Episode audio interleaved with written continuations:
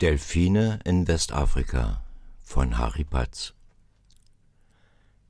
Es ist heiß, sehr heiß. 48 Grad im Schatten, wenn es denn welchen gibt. Die Wörmann Ubangi schaukelt träge in der Dünung. Wir liegen vor der Küste von Gabun vor Anker und die Mannschaft ist damit beschäftigt, die großen Baumstämme, die im Wasser treiben, mit Ladebäumen an Bord zu hieven und in den großen Luken zu verstauen. Dicht an dicht liegen Hunderte von Stämmen wie ein Teppich zwischen unserem Schiff und dem Strand im Wasser. Ungefähr ein Dutzend Männer laufen mit langen Stangen bewaffnet darüber hinweg und buxieren sie in die richtige Position, so dass sie verladen werden können. An der Reling lehnend beobachte ich die braunen Gestalten, wie sie über die Stämme tänzeln immer darauf bedacht, dass sich die Stämme nicht unter ihnen drehen. Ihr einziges Hilfsmittel sind die langen Stangen, die ihnen ein Minimum an Halt verschaffen. Stundenlang unter der sengenden Sonne zu arbeiten, ohne einmal ins Wasser zu können, stelle ich mir hart vor. Da ist meine Arbeit als Messejunge um einiges leichter, auch wenn in der Messe die Luft wie in einem Backofen steht, obwohl ich alle Bullaugen geöffnet habe. Wie gerne würde ich selbst ins Wasser springen, mir rinnt der Schweiß den Rücken runter, und das Hemd klebt mir am Körper. So schnell wie es die Hitze zulässt, decke ich die Tische fürs Mittagessen ein. Von draußen höre ich das Kreischen der Winchen und das Rumpeln der Stämme in den Laderäumen, immer wieder untermalt von Rufen und Kommandos. Ein hoher, lauter Schrei voller Panik und Entsetzen durchbricht die gewohnte Geräuschkulisse. Für einen kurzen Augenblick herrscht absolute Stille. Dann ertönen Rufe und aufgeregtes Geplapper ist zu hören. Schnell laufe ich nach draußen, es muss etwas Schreckliches passiert sein.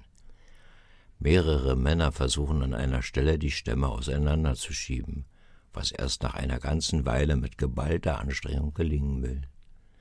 Einer der Männer springt ins Wasser und taucht ab. Zwei der Matrosen werfen Fender hinunter, die werden zwischen die Stämme geklemmt, so dass eine Lücke offen bleibt. Kurz danach taucht ein Kopf dazwischen auf. Zwei Männer beugen sich hinunter und ziehen einen leblosen Körper nach oben. Der Mann wird an Land gebracht. Mehrere Männer stehen um ihn herum. Dann wird er mit einer Plane zugedeckt. Der arme Kerl hatte keine Überlebenschance. Es ist eine unerbittliche und tödliche Umgebung, in der die Männer ihr Brot verdienen müssen. Jeder Stamm aus Edelholz wiegt Tonnen, und durch die stete Brandung sind sie ständig in Bewegung. Ein einziger Fehltritt kann einen Mann wie durch eine Mangel drehen. Wenn er das überleben sollte, was wenig wahrscheinlich ist, wird er hinterher jämmerlich ersaufen, weil sich die Stämme über ihm wieder schließen und er keine Chance hat, wieder an die Oberfläche zu kommen. Ein Schicksal, das schon einige der Arbeiter ereilt hat, wie man mir erzählte. Mir wird der Mund trocken und der Hals eng. Ich habe nicht erwartet, einen solchen Unglücksfall selbst miterleben zu müssen. Ich fahre erst seit gut einem halben Jahr zur See. Dies ist meine dritte Reise und bereits der dritte Todesfall, den ich miterlebt habe. Nach der Mittagspause geht die Arbeit dann wie gewohnt weiter. Eine Seepartie ist lustig? Nein, sie ist knochenhart, brutal und verzeiht keine Fehler, und die Menschen lernen, damit zu leben. Heute ist Sonntag und die Arbeit ruht. Die Mannschaft faulenzt auf dem Achterdeck unter einer aufgespannten Persenning und bemüht sich eifrig, den Körper von innen mit Bier zu kühlen. Ab und zu springt einer von der Reling aus ins Meer und kommt dann über eine Jakobsleiter wieder an Bord. Das will ich natürlich auch probieren. Es sind etwa fünf bis sechs Meter bis zur Wasseroberfläche. Das erscheint nicht sehr viel. In Berlin, in unserem Freibad, bin ich als Zwölfjähriger abends, als nur noch wenige Leute da waren, auf den Zehn-Meter-Turm gestiegen. Ich wollte herausfinden, ob es so eine große Sache war, dort runterzuspringen. Als ich dann oben stand, erschien mir das Ganze dann doch etwas haarig. War das Wasser wirklich tief genug? Man kann ja bis auf den Grund sehen, aber die Oberfläche nicht. Das Becken wirkt so schmal wie ein Handtuch. Was, wenn ich daneben springe? Ich bin nicht gesprungen. Peinlich berührt bin ich wieder die Treppe runter, froh, dass es nur wenige Zuschauer gab. Doch hier und mit siebzehn ist das ganz anders. Ich schaue auf die Weite des Meeres. Hier ist daneben Springen unmöglich. Die Oberfläche ist gut sichtbar, dunkel und bewegt. Über die Tiefe kann es keinen Zweifel geben. Also los! Mit einem kräftigen Sprung, die Arme weit ausgebreitet, fliege ich auf den Horizont zu. Dann hat mich die Schwerkraft unerbittlich in ihrem Griff.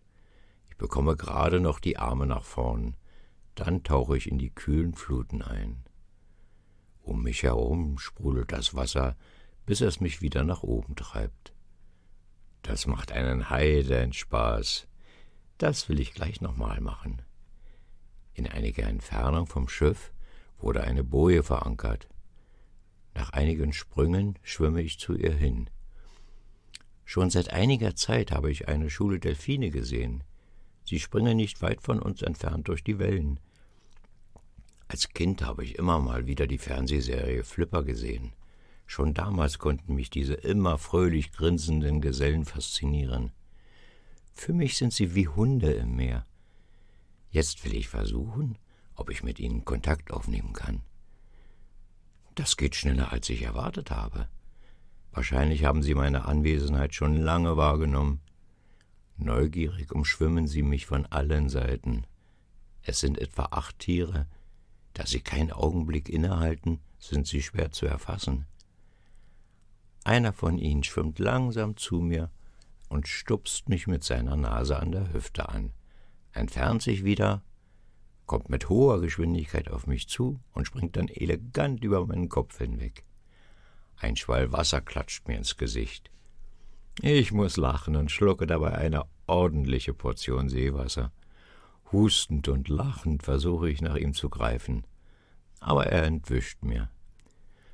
Plötzlich taucht sein grinsendes Gesicht direkt vor meinem auf. Mit einer Hand reiche ich zu ihm hinüber und streichle seinen Kopf und Hals. Ich bin überrascht, seine Haut ist glatter und wärmer, als ich es erwartet habe.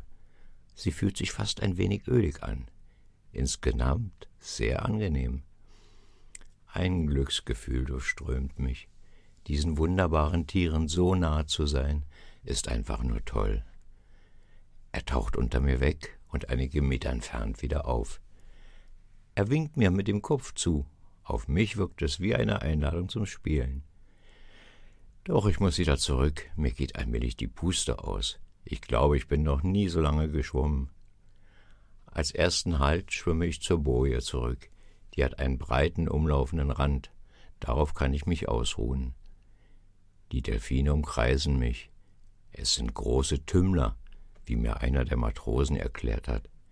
Der Delfin, den ich streicheln durfte, kommt wieder zu mir. Ich erkenne ihn an einer Zeichnung, wie ein großes W auf der Stirn. Das haben die anderen nicht. Ich nenne ihn Walli.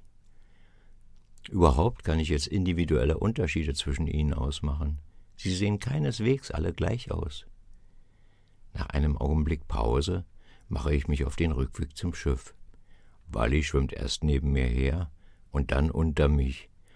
Er reibt sich an meinem Körper. Das nutze ich, um mich an seiner Rückenflosse festzuhalten. Es scheint ihm nichts auszumachen. Mit hoher Geschwindigkeit zieht er mich durch das Meer, so dass ich freudvoll jauchze. Doch leider in die falsche Richtung. Da ich nicht weiß, wie weit meine Kraft zum Schwimmen noch reicht, lasse ich lieber los. Wieder mache ich mich auf den Weg zum Schiff zurück. Die Jakobsleiter im Blick schwimme ich los. Ungefähr fünfzig Meter davor tauchen auf einmal die anderen Delfine vor mir auf und drängen mich ab. Das finde ich gerade nicht so lustig, denn ich bin inzwischen erschöpft. Meine Versuche, an den Delfinen vorbeizukommen, werden immer wieder vereitelt. Sie wollen mich einfach nicht ans Heck des Schiffes schwimmen lassen. Auf einmal höre ich von oben aufgeregte Rufe. Ich schaue hoch und sehe, wie die Männer mir Zeichen geben, zum Bug zu schwimmen. Schnell schaue ich mich um, ob ich irgendeine Gefahr entdecken kann. Doch da ist nichts zu sehen. Die Aufregung muss ja einen Grund haben. Also schwimme ich mit meiner letzten Kraft zum Bug. Dort haben inzwischen zwei Matrosen eine weitere Leiter herabgelassen. Völlig entkräftet erreiche ich sie. Mit großer Mühe kletter ich die Leiter hoch. Die dreht sich sein ständig seitlich weg, so dass auch das sehr anstrengend ist. Oben angekommen, helfen mir die Matrosen über die Reling und ich plumpse völlig ausgepumpt auf das Deck.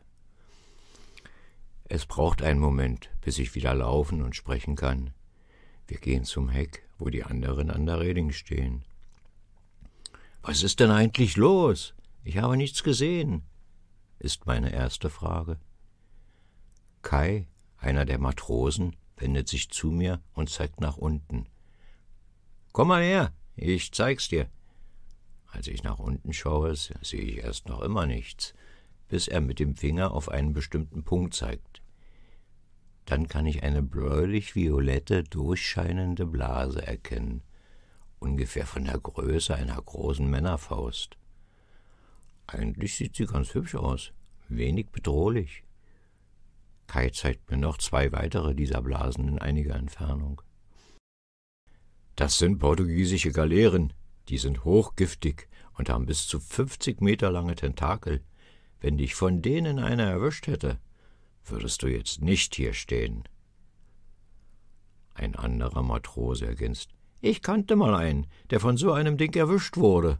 Mann, der hat geschrien vor Schmerzen und war mehrere Tage im Krankenhaus. Der wollte danach nie wieder ins Wasser. Das lässt die hübschen Blasen gleich weniger hübsch erscheinen. Im Nachhinein wird mir jetzt bewusst, dass die Delfine die Gefahr auch erkannt haben müssen und mich deshalb aus deren Nähe fernhalten wollten. Danke dafür, meine Freunde.